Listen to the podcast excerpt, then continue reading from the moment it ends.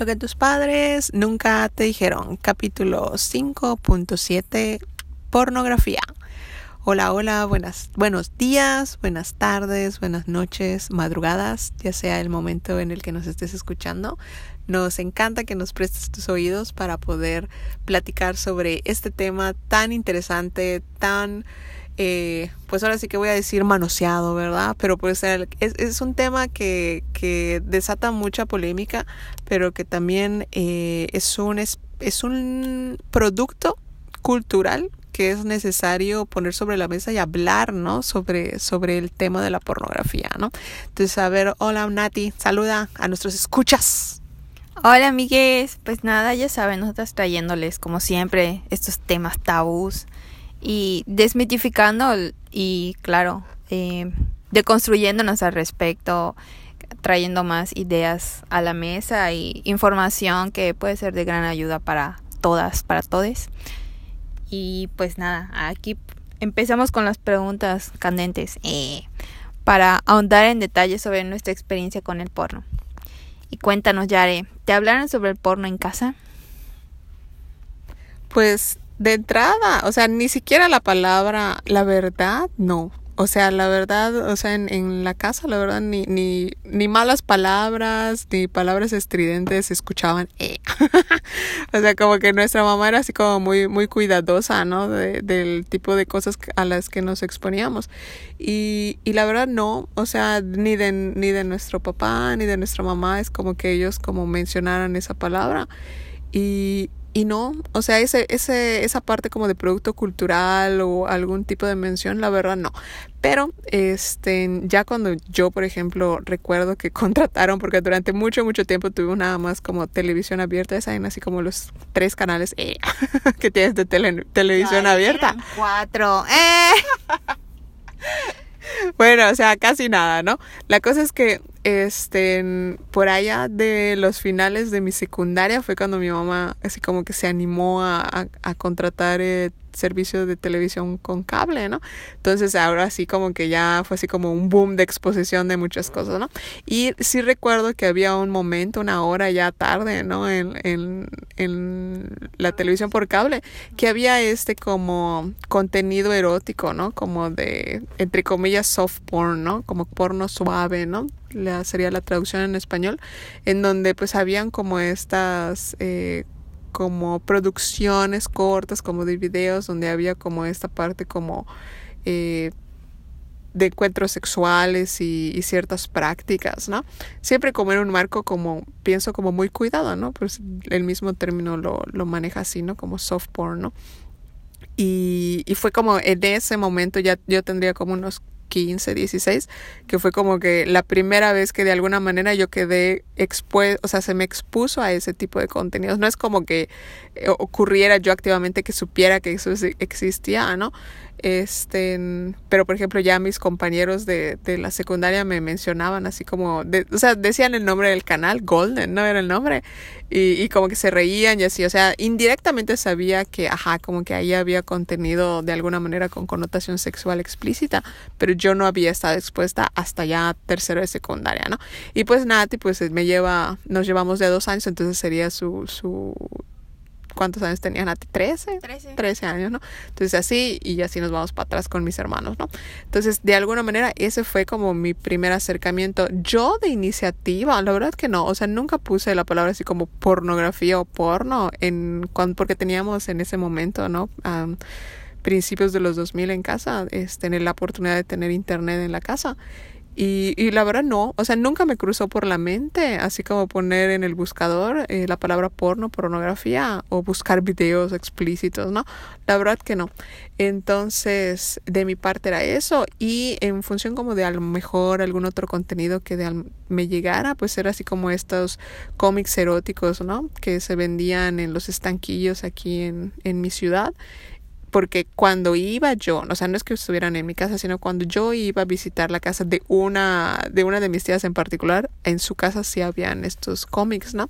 Entonces, o sea, yo sabía que existían y, y estaba expuesta, creo que desde los 8 o los 7 años a ese tipo de contenido, ¿no? Entre comillas, erótico explícitos o sexual explícito Pero fuera de ahí, nada. Y digamos, bueno, vuelve a ser como lo mismo, ¿no? Es como un, entre comillas, un, un, ex, un contenido sexual de alguna manera muy cuidado, ¿no? Eh, en comparación, ¿no? Con lo que ya se puede encontrar en, en la red, ¿no? Actualmente. Este, y ya, o sea, eso fue como, digamos, de mi contexto inmediato, lo que yo recuerdo. En casa mis papás nunca me mencionaron nada, ni, ni, ni que me dijeran bueno o malo. Este, y, y pues nada, así. y a ver, tú, Nati, ¿qué, ¿cuáles son tus recuerdos en función de eso? Ay, pues mis recuerdos son muy parecidos a los de Yare. Eh, fue exactos en la secundaria cuando SAS nos contrata cable y descubrimos este canal que de hecho entre mis amigos no lo mencionaban. O sea, y sí convivía con hombres, pero no se tocaba ese tema, era, era lo innombrable entre, entre las pláticas que teníamos en la secundaria. Pero fue hasta la prueba que ya se hacían bromas sobre eso dentro de mi grupo de amigos, que eran más, más relajistas. Y, y de nombrarlo en casa, pues como dice Yare, nunca nuestros papás, fuera de la broma de las gemelas de juguetes para adultos, creo que eso es lo más que llegamos a escuchar con nuestros papás y, y fue un chiste, ¿no? O sea, nada más. Y luego, yo creo que a mí mi mamá, yo no sé si por desconocimiento o qué quería hacer conmigo, experimento 626, de, de comprarme estos libritos que decía Yare yo no sé si nunca los leyó o no estaba consciente de qué era lo que me estaba dando, pero sí recuerdo que una vez me regaló uno. ¿Por qué lo compramos? No tengo idea. Creo que porque se llamaba Jazmín, igual como yo, con mi segundo nombre. No sé. A ver, Yare, ¿qué te acuerdas de esa aventura? No, no, no. Yo el que estoy diciendo de los cómics eróticos mexicanos son como estas revistas de vaqueritos. Lo que tú estás ah. diciendo son novelas eróticas que también se venden en los estanquillos. Ah, que sí, efectivamente tenían como esa línea de jazmín, ¿no? Creo que era ah, una línea y habían otros, otras editoriales o no sé, otras líneas y esos son explícitamente novelas eróticas, ¿no? Fue entonces sí, tuve mi primer acercamiento con una novela erótica, pero sí, y yo cuando leí la historia dije, qué onda, o sea, yo así mi, mi, mi chavita de... ¿Qué es eso? Exacto, así como de, oye, me interesa, ¿no? Pero no entiendo, pero está interesante, ¿no? Y así, eso fue como mi primera novela erótica. Que tu mamá te compró. Exacto, y que mi mamá me la compró, eso fue lo más, más loco, o sea, para mí en, a, esa edad, o sea, tenía menos de, de 18 y ya, ten, ya había leído una novela erótica y estaba muy emocionada. Y, y así. Que está padre, o sea, sí. Pues, o sea, como para un adolescente, sí, o sea, si no has, si no, digo, si es como tu primera exposición a un contenido literario erótico, pues es un, es un primer buen acercamiento, ¿no? O sea, no es como que sea un manual de sexualidad, o sea, a ver, ¿tú qué recuerdas de eso que leíste? Pues nada, o sea, que me prendió los sentidos en, el aspecto de, lo, mi primer acercamiento al placer y, y lo que podía experimentar en un encuentro con un otro. Y dije, ajá, textualmente en, en el libro. Y me encantó, o sea, como que prendió todos mis sentidos porque es como en este imaginarte, porque no lo estás viendo, eso tú lo estás pensando y estás trabajando igual tu creatividad, o sea, ya abriendo tu panorama también, ¿no? Sí. Eso me encantó. Y así con mi experiencia y mi libro de Jasmine, porque hashtag se llamaba como yo. Pero sí, me encantó, me encantó. Y ya luego, pues nada, ya saben, llegando a la universidad, que es, aparece 50 sombras y así como que el boom. Yo recuerdo que mis amigas cuchicheaban y así como que, ay, ¿de qué hablan? A ver, cuéntame, cuéntame. Y, y fue de que conseguimos los libros, creo que virtuales, no me acuerdo los teníamos, porque no los teníamos físicos. No, no, no, sé cómo llegaron a nuestras manos. Ah, en mi, así, en mi grupo de amigas como que se le empezaron a pasar por el celular y yo dije, oigan, pásenlo, pásenlo. Y ya fue que me pasaron los tres y yo, yo los leí primero y le dije a oye, ya viste esto y no sé qué. Y luego lo empezamos a escuchar en la radio. Mm. Y fue como que mi, mi segundo experimento con, con novelas. Eróticas. Eróticas. Bueno, pero para antes de seguir, ¿no? Así como que, ¿qué definición tú darías, por ejemplo, del concepto porno, ¿no? Porque ahorita estás diciendo, eso es una, lo que, a lo que te expusiste en la, o más bien, lo que mamá te expuso en la preparatoria, pues era una, es la hija de la amiga, ¿no? Este, eso ya entra pues de alguna manera en literatura erótica, ¿no? Porque como bien decías, o sea, no es algo que estás viendo, ¿no? Es, es una descripción escrita, es una construcción eh, de palabras, ¿no? En donde hay un juego de, de figuras y eh, hay, una, hay un relato, hay una historia, hay un conflicto y ahí aparecen, ¿no?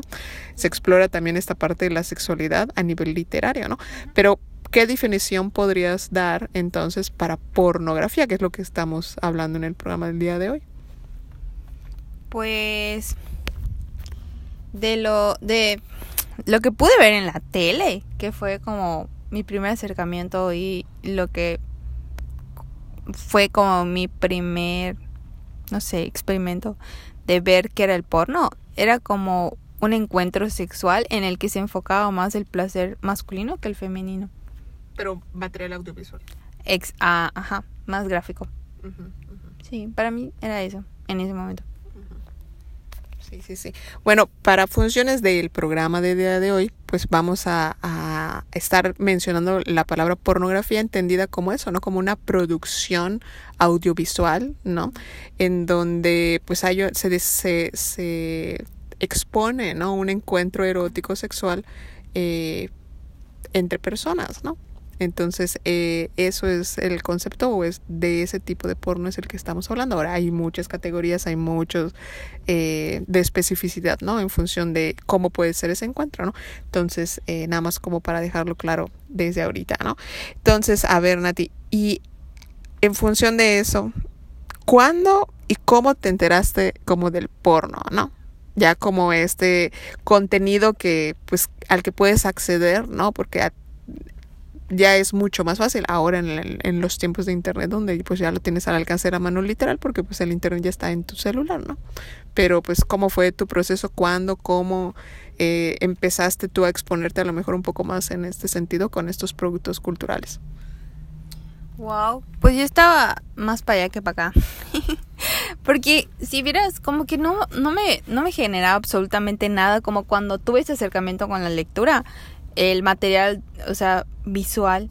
Entonces fue hasta los 29 cuando tú me platicaste de este masaje, se me lengua la traba, el masajeador erótico que existe porque está en, en internet, que este, este hombre fue así como de la persona más fea que te puedas imaginar del mundo mundial y que tiene una relación súper larga y, y te, cuenta te cuenta igual que se casó, pero su matrimonio no funcionó. Entonces él se acerca a las mujeres con otro approach porque él era feo, pero tenía que seguir viviendo la vida, ¿no? Y descubre a través de, de su experiencia que las mujeres tienen diferentes formas de tener placer y él descubre que pues igual dentro de estas eh, como la estimulación que se le puede dar a la mujer pues puede generar eh, el squirt o la... ¿Es eyaculación? Como, ajá, eyaculación femenina, ¿no? Entonces dije, wow, ¿qué es eso? Y luego ya así como, no, búscalo y tiene como videos. Y yo dije, ¿videos dónde? Y ya fue cuando, por eso, por, por mi curiosidad de saber qué era lo que hacía exactamente, porque decía, oigan, ajá, yo quiero ver visualmente qué es lo que hace y, y si de verdad se ve que las mujeres lo disfruten y así, ¿no? Y fue por esta curiosidad que a los 29 dije, a ver, ¿qué onda, no? Y igual estaba saliendo con un vato meco que, que me dijo, no, es que tenemos que ver porno juntos y yo, pues yo lo vi cuando tenía 12 y nunca jamás me prendió ni me motivó a probar absolutamente nada nuevo porque hashtag en este enfoque de placer masculino, pues a mí, ¿qué me iba a interesar? O sea, nada y tampoco me motivaba. Entonces yo dije, ay, voy a investigar a este, ¿qué, qué onda, no? Entonces fue cuando empecé a ver los videos de él que dije, wow, como que me prendió y dije, órale, y ya. Y luego igual, pues te muestra como su experiencia también, que pues igual eh, él buscaba como que modelos para, para sus videos, porque pues obviamente pues tiene que mostrar qué es lo que hace y es lo que vende el porno en las páginas de internet donde están sus videos. Pero sí fue hasta los 29 amigues que me expuse como a investigar y ver y, y gráficamente, visualmente, porque fuera de eso me motiva más la lectura. Sí. Que eso que estás diciendo ahorita es como muy importante, ¿no? Como que, digo, de alguna manera confirma algo que pues, a nivel de ciencia también se ha visto, ¿no? Como que eh, los hombres reaccionan mucho más a estímulos visuales. No todos, estamos hablando de un promedio, por supuesto. Ahí está la campana de Gauss, ¿no? Hay quienes quedan fuera de estos espectros de, promedio. Pero, eh, digamos, en un nivel considerable dentro de la población masculina, ¿no? Eh, el estímulo visual es como lo que tiende a tener más peso en función de, de, sus estímulos eróticos, ¿no? Lo que puede desencadenar como estas sensaciones de, de búsqueda del placer, ¿no?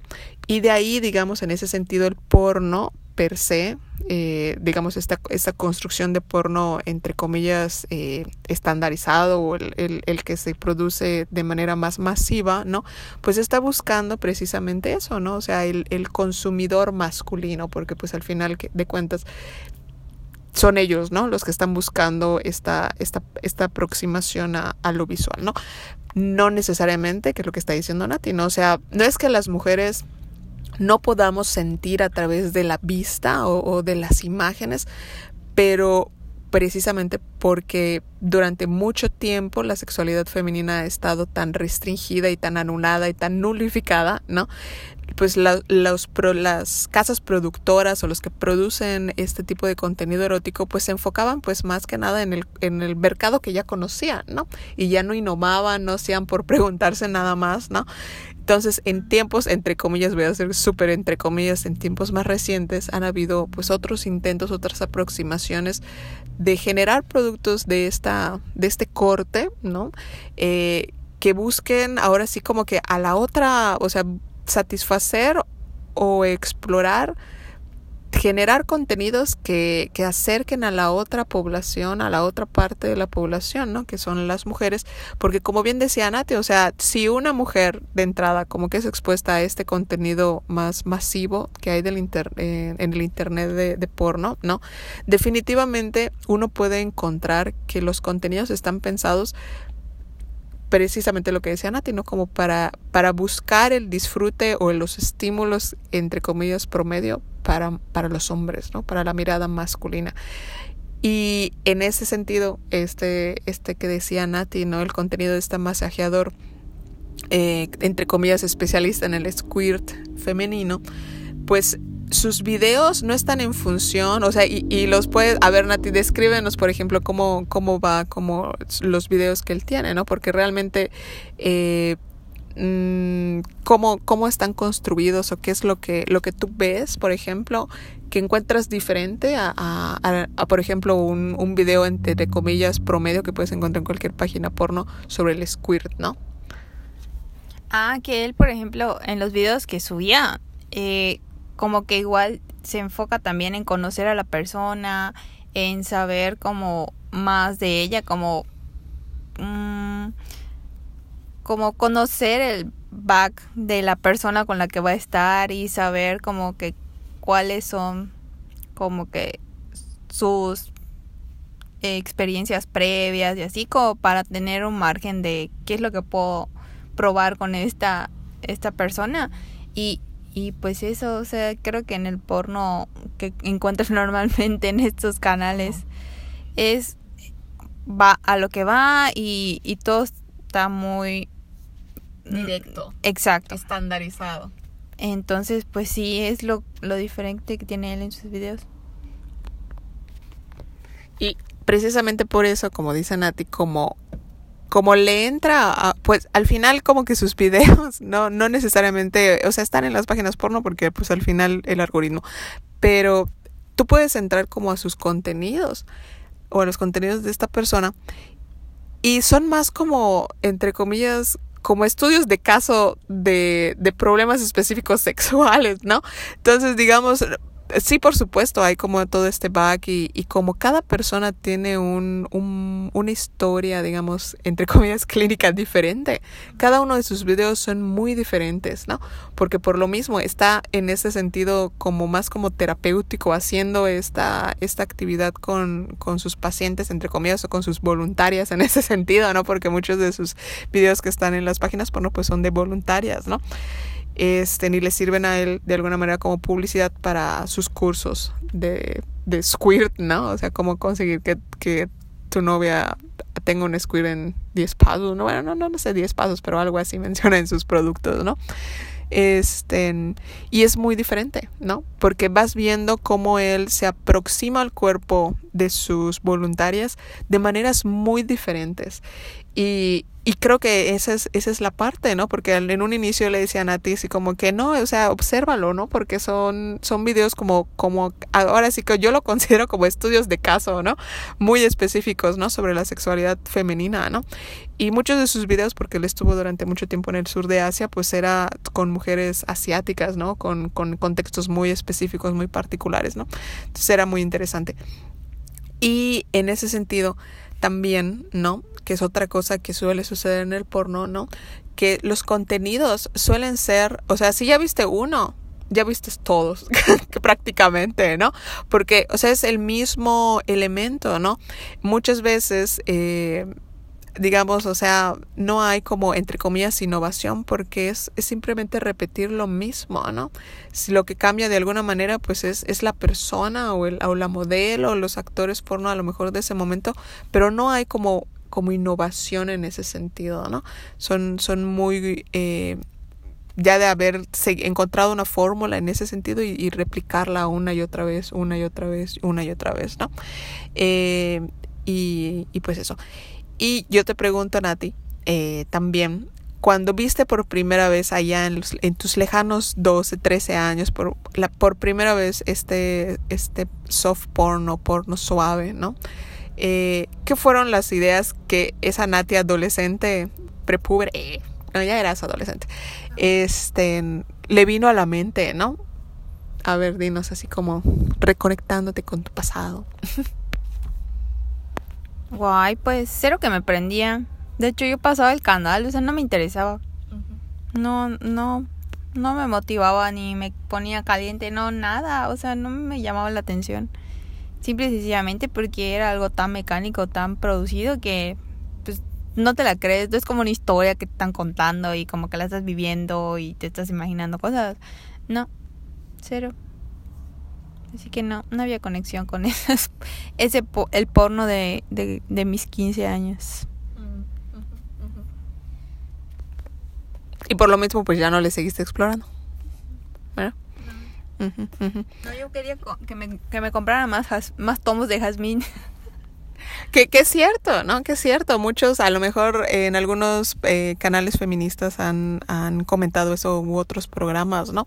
De que en el caso de las mujeres es mucho más en función como de del explorar eh, esta, esta parte más como de la imaginación, ¿no? Como del, del deseo a través de un como voy a utilizar la palabra cocimiento lento, ¿no? Porque se, creo que es esto, ¿no? Como el construir o, el hecho como se construye esta tensión sexual entre los personajes, ¿no? Como creo que esa es la parte que emociona y que engancha, ¿no?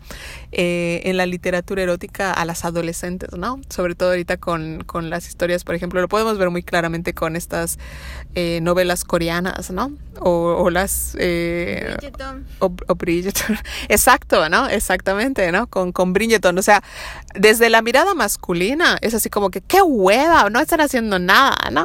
Pero para la mirada femenina, para la mirada femenina es precisamente en esa construcción de la tensión sexual entre los personajes, en ir, en ir cosiendo de manera lenta todos estos elementos, ahí es donde nos enganchan, ¿no?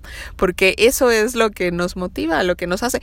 Y por ejemplo, eso es otra, lo voy a linkear ahorita que estoy haciendo esta reflexión con lo de los videos de este masajeador experto en squirt, ¿no?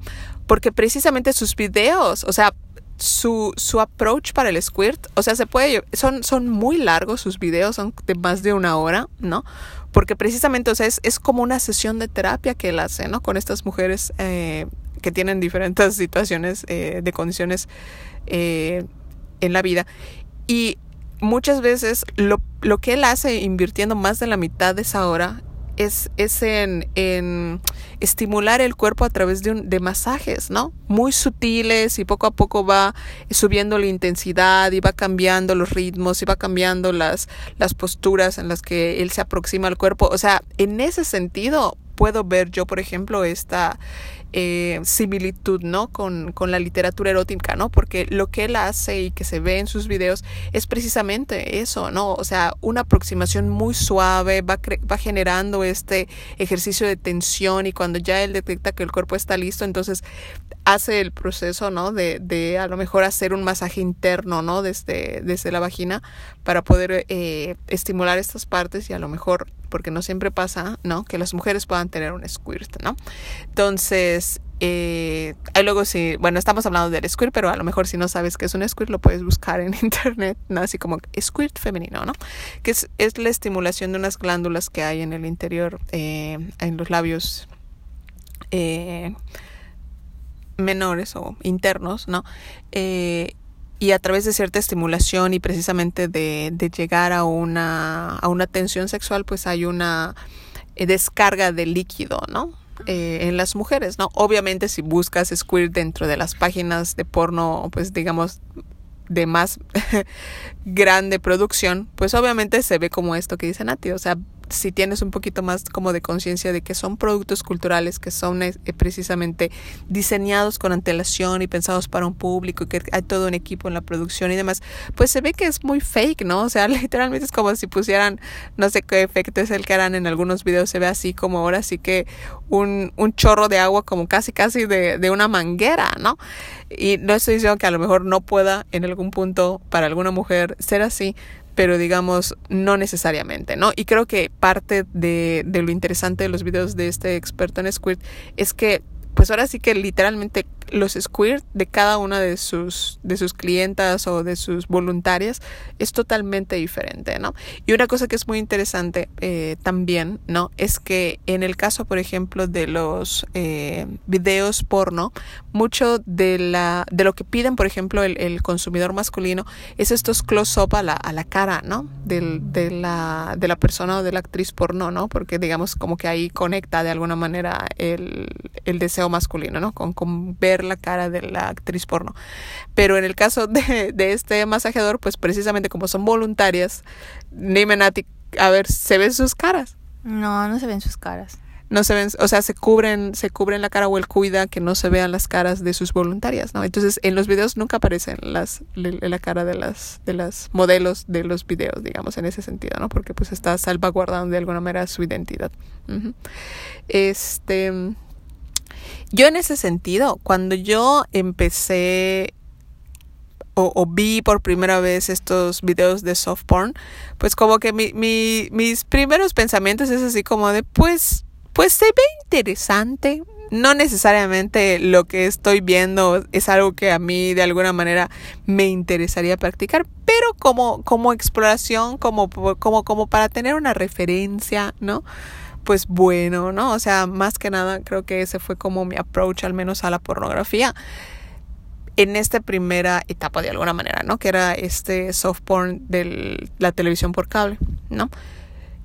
Ya cuando estoy en la universidad y de alguna manera en las clases y se empieza a hacer reflexiones desde, la, desde el desde las herramientas, por ejemplo, de análisis ¿no? de, de, mi universidad y de mi carrera en particular con semiótica, con lingüística, con, con otros elementos eh, sobre diversos contenidos, ¿no? pues inevitablemente llegábamos a, a, mencionar alguna cosa o los maestros mencionaban, ¿no? La parte del porno, ¿no? Y eso me intrigaba a mí, ¿no? Porque como Nati, ¿no? O sea, realmente yo no tenía como esta curiosidad de entrar a una página porno por internet y ver qué cosa había, ¿no? Pero ya en la, a nivel universitario, pues sí hice el ejercicio de entrar. Y la verdad, los contenidos que encontré ahí en los lejanos 2008, no, era 2008, sí, 2008, 2009, 2015, 13, ¿no? O sea, a mí sí me desconcertó y me angustió un poco incluso, ¿no? Porque lo que yo empezaba a ver, a diferencia de lo que vi cuando eh, tenía 15 años, ¿no? Eran, eran contenidos de carácter muy violento ¿no? Y decía así como que, o sea, yo en la vida voy a dejar que alguien me haga determinada cosa como lo estoy viendo en el porno, porque para mí, yo lo estoy viendo, es muy violento. Y, e, y ese nivel de violencia, o sea, cero que lo asocie yo con algo placentero, ¿no? Y habían, eh, ahora sí que como ya estaba yo entrando, por ejemplo, con un, en un buscador, pues ahí te aparece como todas las categorías, ¿no? Y tan solo ni siquiera ver los videos. Yo me quedaba con las categorías y decía así como que, wow, o sea, en la vida, ¿no? A lo mejor algunos conceptos que yo no sabía, como que los buscaba ya luego de, de saber o de investigar un poco más, este, me daba referencia, ¿no? Pero decía así como que mmm, tampoco es algo que me interese, ¿no? No es algo que me prenda. Y vuelvo a lo mismo, ¿no? O sea, si tú te acercas otra vez como mujer y viendo estos contenidos o estas plataformas, pues es muy evidente que la mayoría de los contenidos están específicamente diseñados para el ojo masculino, ¿no?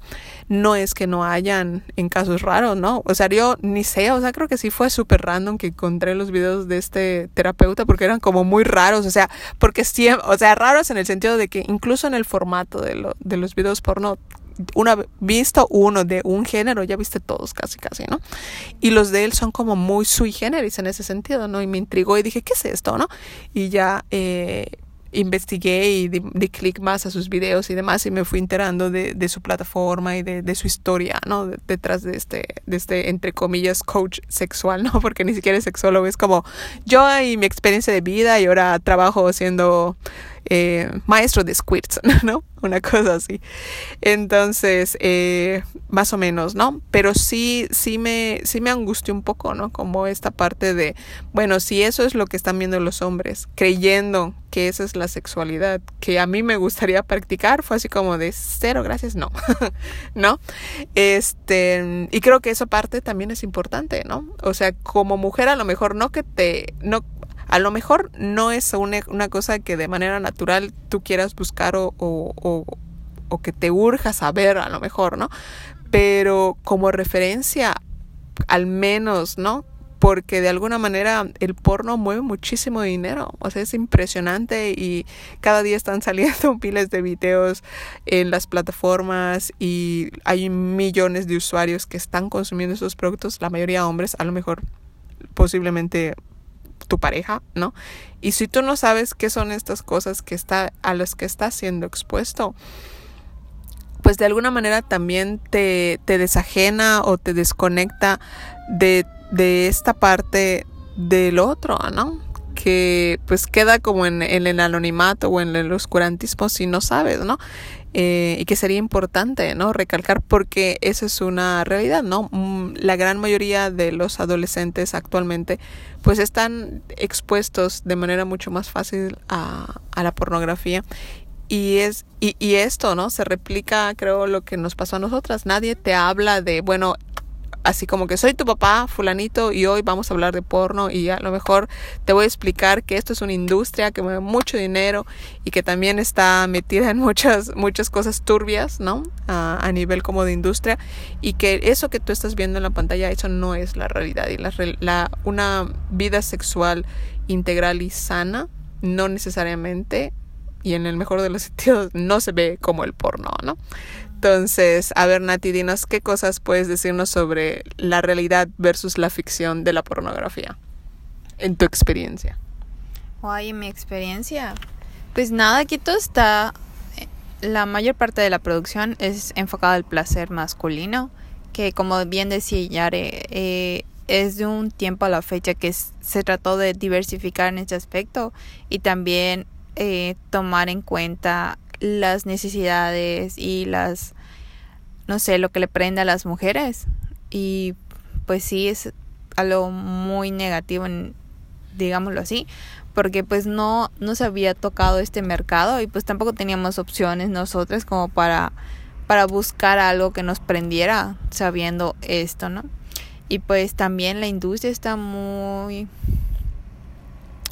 muy quemada en, en, el aspecto de hubo muchísimo maltrato hacia actrices que se sabe que, que exacto ya está estadísticamente comprobado registrado hay documentales si no estoy mal en Netflix igual sobre eso. Y pues también hay que trabajar hay mucho claro como un consumidor responsable pues dices güey pues tampoco voy a a meterle de mi lana a, un, una industria que yo sé que aún sigue teniendo casos de, abuso, ¿no? Entonces, pues también eso es lo, negativo de, de la industria. y qué más y pues nada las expectativas de los hombres también o sea que piensan que si una va a gritar así como como en el porno o que va a acceder a hacer muchísimas cosas que el porno te pinta y normaliza efectivamente que no va a ser así y pues dices güey tienes que tienes que deconstruirte demasiado y, y, y ponerlo en la plática cuando tienes pareja o pareja en turno o lo que sea, ¿no? Entonces, pues sí, también hay mucho que trabajar en cuestión de eso, en pareja. Pues también es algo negativo porque pues por cuántos años los hombres han crecido con esta idea de lo que les vendió el porno y, y pues también que estén en la disposición, tacaño. ¿Y de lo positivo? De lo positivo, pues yo creo que ya que tengamos un mercado para nosotras con enfoque a nuestro placer. Creo que eso es lo, lo rescatable a este punto de la vida. Y pues nada, o sea, también ver lo que no está, como decía Yare, lo que no estoy dispuesta a pasar, o sea, también creo que pues es un ejemplo de de lo que no es negociable para tus encuentros, ¿no? Creo que eso igual se podría rescatar un poco. Ya. ¿Qué más, Yare? Tú de tu parte. Creo que en la parte de la realidad versus la ficción, o sea, de entrada como esta, bueno, lo voy a pintar así, ¿no? Eh, en el porno, en cada vez menos, ¿no? Porque si vas como en internet, realmente lo que te muestran es, es, precisamente solamente, ahora sí que esta parte del encuentro que consiste solamente en, en, penetración prácticamente, ¿no? De alguna parte del cuerpo, ¿no? Casi. Depende, ¿no? Hay, hay muchas categorías en el porno, ¿no? Pero eh, son como muy directas a, a esta parte, ¿no? Como muy, muy a lo... ¿Qué será? O sea, sin corte, crudo, así, tal cual, ¿no? Eh, versus por ejemplo lo que lo que yo vi, ¿no? Cuando como tenía los 15 donde al menos había como una narrativa y no sé, llegaba el lechero y tocaba la puerta, o sea, era como una producción incluso más, más larga, ¿no? En función de, de eso, del tiempo, ¿no? Ahorita ves videos de segundos o minutos a lo mucho, ¿no?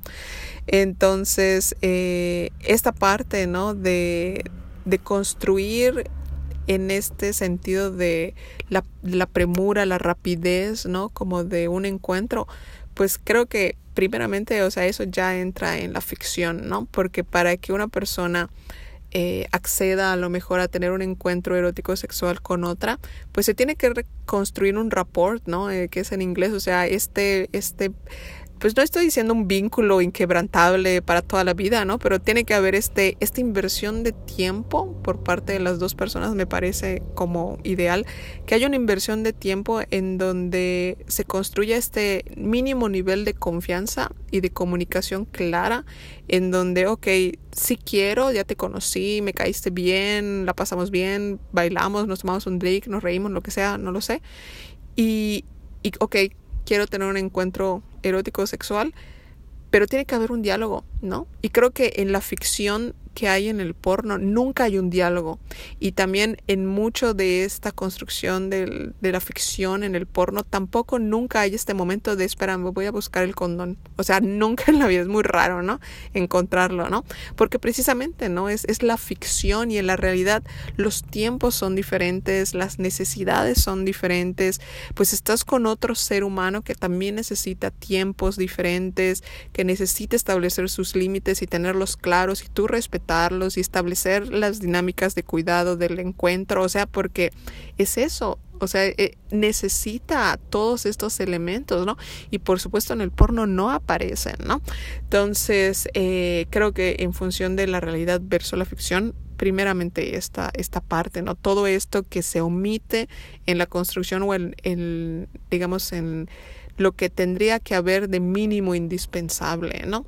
En un encuentro erótico, no lo ves en el porno, ¿no? O sea, te omite todas estas partes, ¿no? Eh, también en esta parte de la ficción eh, puedo mencionar, ¿no? O sea, que es una cosa que no se ve, ¿no? Porque al final estás expuesto a un, a un contenido que ya ha sido pues es eso, ¿no? Lo tienes que tener muy presente, ¿no? Curado de alguna manera. Y incluso, eh, y en el mejor voy a regresar, o sea, en, en estos casos que han sido por no producido por una industria o que ha sido trabajado ya por productores y no lo sé, ¿no? Directores, hay actores y actrices porno, ¿no? Eh, pues hay este, este guion, de alguna manera hay este andamiaje por parte de los productores, hay ediciones sobre el contenido, ¿no? Que se libera posteriormente, eso lo tienes que tener muy claro.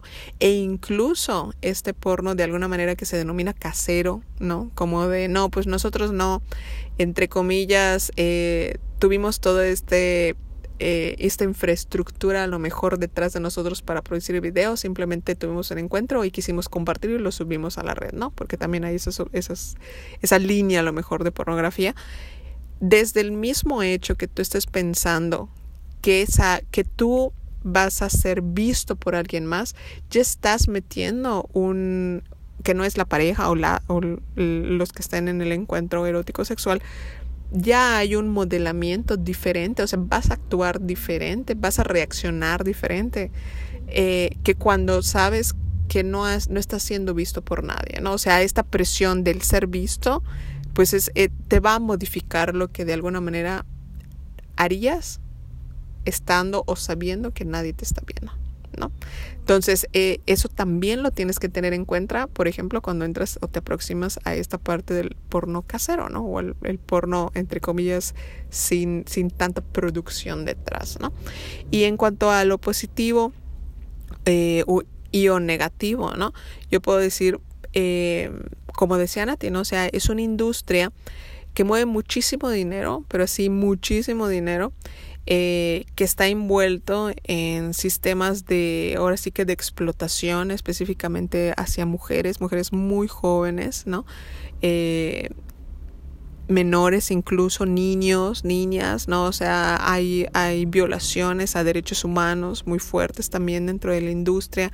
Eh, hay casos y los puedes buscar en documentales en Netflix o en cualquier otra plataforma o leer artículos sobre todos estos abusos que ocurren en la industria, ¿no? O casos de, de mujeres, ¿no? Que estuvieron en la industria y que denunciaron o que eh, se salieron de la industria y que pues de alguna manera quedan expuestas sus vidas o trastocadas eh, de una manera negativa. ¿Por qué? Porque estuvieron en algún punto de sus vidas en la industria porno, ¿no? Entonces, eh, eso es una realidad, ¿no? Y en ese sentido, ¿no? Si nosotros tenemos una visión crítica eh, de nuestra acción como consumidores de cualquier producto, el porno también es un producto, ¿no? Entonces, mi tiempo, las vistas que yo dedique a algún tipo de este contenido, pues también está apoyando de alguna manera, ¿no? A una industria que está eh, pues ahora sí que inmersa en mucho lodo ahí adentro, ¿no? Y que no ha mostrado a lo largo del tiempo pues hacer o ejecutar mejoras significativas para las personas adultas que de manera libre quieran entrar a esa industria y que tampoco está a lo mejor las plataformas que manejan estos contenidos como Pornhub este, haciendo acciones activas a lo mejor para controlar o, tratar de reducir eh, la liberación a lo mejor de contenido que no es legal, ¿no? En ese sentido y que expone violación a los derechos humanos, ¿no? De cualquier persona, niño, niña, adolescente, ¿no? Adulto incluso, ¿no? Entonces eso, eso es una realidad que también se tiene que ver, ¿no? Eh, dentro de lo, em, lo positivo, de alguna manera, ¿no? También, como decía Nati, es que eh, han habido muy recientemente estas olas nuevas de productores, productoras, eh, iniciativas, ¿no? De, de casas productoras que, al, que ahora sí que apuestan por contenidos, ahora sí que subversivos en este sentido de, de la producción más masiva, ¿no? De contenido erótico. Eh, y que son muy interesantes y que empiezan a hacerse cuestionamientos muy importantes sobre, bueno, ok, esto que estamos produciendo, el placer es un derecho, ¿no? Y, y en ese sentido, pues, eh, en función de este placer, pues reflexionar también sobre quién es el sujeto eh, para quien se construyen este tipo de contenidos es una cosa muy, muy fuerte, ¿no? Porque como decía Nati, o sea, mucho de lo que tú puedes encontrar allá afuera pues está pensado específicamente solamente para una parte de la población y deja a la otra eh, pues ahora sí que sin, sin opciones, ¿no? O sea, anulando este, de alguna manera, pues es un derecho, un derecho al placer, ¿no? Y, y el ver y otorgar y, visibilizar que pues no la otra parte de la población también tiene deseos y también puede construir estos estos puentes eh, para conocerse a sí mismo a sí misma no a, través de contenidos diferentes es, es una cosa muy importante también no para quienes ya están en ese nivel o se están cuestionando este tipo de elementos no no no y también por supuesto no es una obligación consumir porno pero creo que en el sentido o en el nivel en el que somos conscientes qué es lo que hay allá afuera, yo puedo decir, bueno, ok, esto va conmigo, no es compatible conmigo, no va con mis valores. O sea, este tipo de elementos, eh, creo que eh, más que consumirlos, creo que es importante saber qué es lo que ocurre en esas industrias, qué es lo que hay ahorita, qué es lo, cómo, qué es lo que se está exponiendo también al adolescente, al niño allá afuera, ¿no? Eh, en estas plataformas o desde cualquier dispositivo que ellos tengan tan, tan a la mano, ¿no? Entonces, eh, no sé, Nati, qué cosa más quieras decir, ¿no? En el aspecto de positivos y negativos, no, creo que ya lo mencionaste casi todo. Sí. Ok. Y pues también en ese sentido, pues Nati quería compartirles una anécdota, ¿no? En función como de esto de la industria porno, ¿no? A ver, Nati, cuéntanos. Pues nada, amigues, aquí les cuento súper rapidito mi, mi experiencia tratando de cumplir mi sueño de ser actriz porno por un día, eh, por unos minutos. y pues nada, pasa que yo me entero que este masajeador erótico está en México y le digo a Yari, Yari lo voy a seguir. ¿Qué tal que viene? Está en Cancún, ya lo vi y, lo empecé a seguir por Instagram y descubrí que estaba cerca, ¿no? Y dije, ay, lo voy a agregar, capaz que sí, puede ser modelo y te postulas y shalala, ¿no? Entonces pasa que en su canal él te dice eh, que puedes contactarlo para hacer modelo. Y yo dije, ok, va. Y le escribí y fue de que enseguida me contestó de, hola, eres de Mérida. Y yo, sí, soy de Mérida, ¿qué tal? ¿Cómo estás? ¿No? Y el otro, ay, qué lástima, ¿no? Porque justo hoy me estoy yendo de Mérida, pero debo regresar, ¿no? Porque voy a playa y Playa del Carmen pues está aquí a unas horas. Y yo dije, bueno, está bien, ¿no? Y yo me imaginé, mi imaginario de los videos que yo había visto de él y toda la cosa, que pues nada, íbamos a salir, íbamos a entablar una conversación y íbamos a ver si fluía o no fluía la, cosa para para ver si yo aplicaba o no aplicaba para ser modelo. Esa era mi expectativa, ¿no? Entonces agarra y me y me escribe y me estuvo mensajeando así que ay no cuéntame esta es muy muy linda este en qué te gusta tomar y así no y en eso estábamos.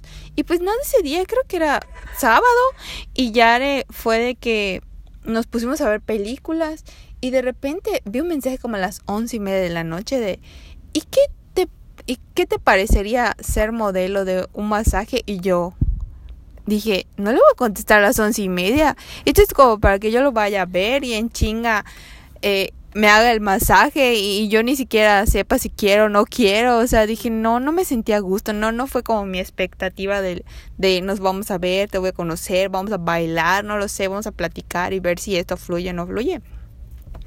Y dije, no, no quiero, no, como que algo, mi, mi gusanito interno me dijo así como de no, si no te sientes a gusto, pues no tienes ninguna obligación de ir y conocerlo, ¿no? Y dicho y hecho, al día siguiente me dice, no, discúlpame, pero me tuve que ir, pero voy a regresar. Pero ¿qué te parece si hacemos una videollamada para conocernos? Y yo, ay, pues sí, perfecto. Y pónganse en los videos, en las fotos, en su perfil de WhatsApp de este contacto que tiene como de profesional de donde contactan a sus clientas y así, pues se veía súper bien. Lo veo en la foto de la videollamada y digo, güey, cero que, qué bueno que desistí de, de contestarte ese día, ese sábado en la, en la madrugada, porque dije, güey, ni me atraía y dije, no va a salirme squirt, eh. porque esto no va a funcionar. Yo ni siquiera siento química hacia ti como para decir, ok, va, aplico, ¿no? Y pues nada, esa fue mi historia de, de intento de ser modelo porno, que no, no fue como yo lo, lo esperaba. Pero sí, pude haber sido estrella porno por un día. Una medianoche, pero no, amigues. La verdad es que si, si, si algo te dice que no, o sea, de verdad escuchen a, a su cuerpo. Y, y así, ¿no? Pero pues sí, expectativa versus realidad. y pues nada, siempre sigue tu instinto. Y pues creo que por nuestra parte, sí. A ver, Yare, ¿qué nos tienes que decir para el cierre? Pues creo que sonará muy revolucionario a lo mejor muy estridente, a lo mejor no sé quiénes nos escuchan, si eres un papá, una mamá, a lo mejor de un adolescente, ¿no?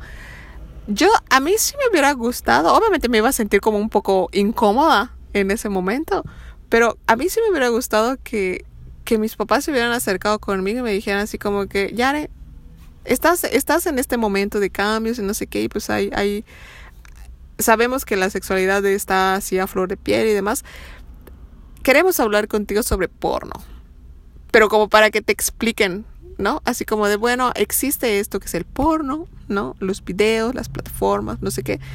Y sí hay mucho contenido, ¿no? De, encuentros eróticos sexuales, o sea, sabemos que la sexualidad ahorita es algo a lo mejor que, te interesaría saber o profundizar un poco más, o no lo sé, ¿no? Pero que a mí me hubiera gustado que, o sea, con, con mucha sensibilidad se hubieran acercado como para poder explicar como esto que estamos diciendo ahorita, ¿no? O sea, esto es una producción, esto no es la realidad, no tienes por qué sentirte obligada a, a hacer a lo mejor o acceder a lo mejor a algún encuentro erótico que implique replicar lo que alguien ha visto en el porno porque eso no es el porno no es la realidad no no es la norma no es la normalidad no o sea esto que tú estás viendo en el porno no es no, es la realidad no y, y creo que hubiera sido de alguna manera también un poco más para mi mi yo mi yo de ese momento creo como, como, no sé, como el, liberarle de un, de un peso grande, ¿no? Porque a lo mejor, que es otra anécdota que tengo de una amiga, ¿no? Que ella, a lo mejor, recuerdo que estaba con una pareja y esa pareja le pidió una práctica sexual. Ella no sabía en qué consistía esa práctica sexual y se metió al porno. Y quedó tan traumado de lo que encontró en esa búsqueda que le dijo, o sea, no, nunca en la vida, no me interesa, no voy a hacer lo que vi y ya, o sea, como que se bloqueó y, no, ni siquiera se planteó que él explicara más o menos qué es lo que él quería que le practicaran o cómo fuera la práctica, ¿no? Entonces, pero ella quedó así tan, tan traumada, digamos, tan, tan aterrada de lo que vio en los videos porno que dijo, no, nunca en la vida voy a hacer eso, ¿no? Pudiendo ser que a lo mejor si él se hubiera acercado de una manera diferente y no dejarla así como de, sí, buscan el porno y para que te inspires, ¿no? O sea, creo que eso es como lo peor que puedes hacer, ¿no?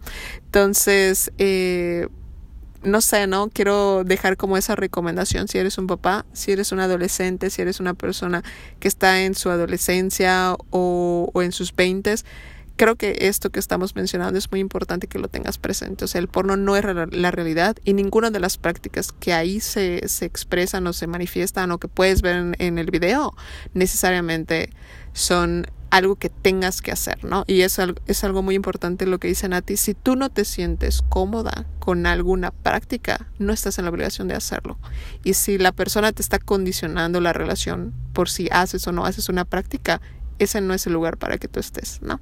Entonces, bueno, con eso cerramos eh, el programa del día de hoy. Eh, a lo mejor vamos a hacer algún otro para profundizar un poco más sobre este otro porno con enfoque para mujeres, eh, pero será para nuestra siguiente temporada. Nos vemos, amigues. Recomiéndenos. Chao.